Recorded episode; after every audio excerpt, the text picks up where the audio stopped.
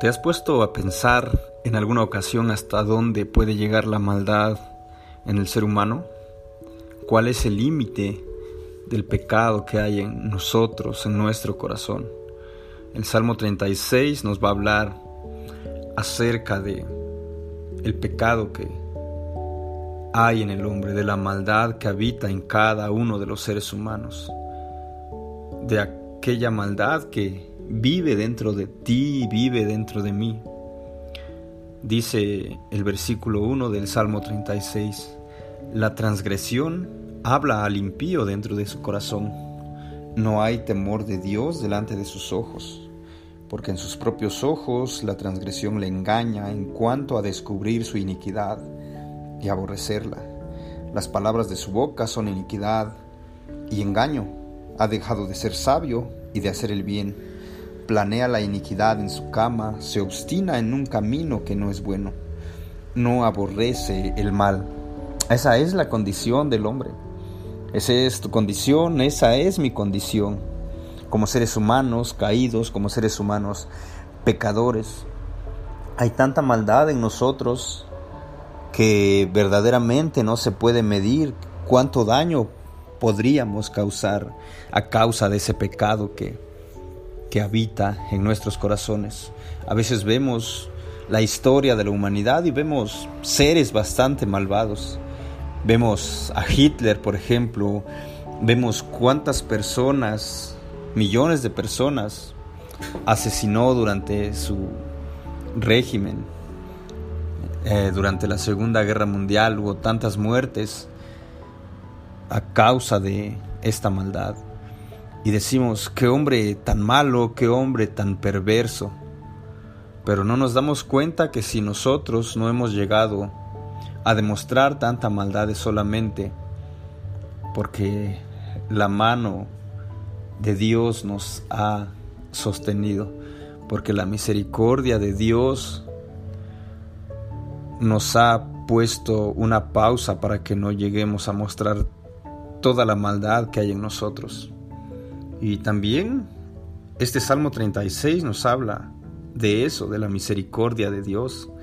Dice en el versículo 5, Tu misericordia, oh Señor, se extiende hasta los cielos, tu fidelidad hasta el firmamento. Tu justicia es como los montes de Dios, tus juicios son como profundo abismo. Tú preservas, oh Señor, al hombre y al animal. Cuán preciosa es, oh Dios, tu misericordia. Por eso los hijos de los hombres se refugian a la sombra de tus alas. Ese es nuestro Dios.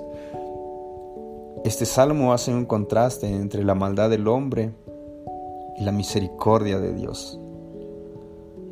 Que si nosotros las pesamos, aunque el hombre es tan, tan malo que no podríamos describir qué tan malo es y puede llegar a ser, la misericordia de Dios es mucho más grande que la maldad que hay en nosotros. Y es por eso que esa, por esa misericordia Dios el Padre quiso enviar a su Hijo Jesucristo a morir por pecadores como tú y como yo. ¿Cómo no alabar a ese Dios? ¿Cómo no exaltar su nombre? ¿Cómo no adorarlo? ¿Cómo no darlo a conocer entre las naciones y entre las personas que nos rodean? Si su misericordia es mayor que nuestros pecados. Te invito a que alabes a Dios, te animo a que lo adores a cada día de tu vida. Y te invito también a que escuches la lectura de este Salmo 36. La transgresión habla al impío dentro de su corazón. No hay temor de Dios delante de sus ojos, porque en sus propios ojos la transgresión le engaña en cuanto a descubrir su iniquidad y aborrecerla. Las palabras de su boca son iniquidad y engaño. Ha dejado de ser sabio y de hacer el bien.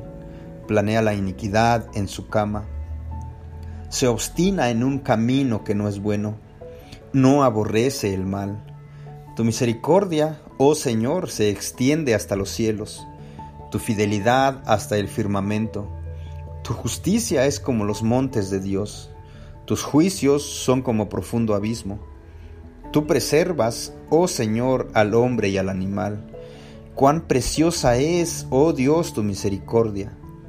Por eso los hijos de los hombres se refugian a la sombra de tus alas, se sacian de la abundancia de tu casa, y les das a beber del río de tus delicias, porque en ti está la fuente de la vida. En tu luz vemos la luz. Continúa tu misericordia para con los que te conocen y tu justicia para con los rectos de corazón. Que no me alcance el pie del orgullo, ni me mueva la mano de los impíos. Allí han caído los que obran iniquidad, han sido derribados y no se pueden levantar.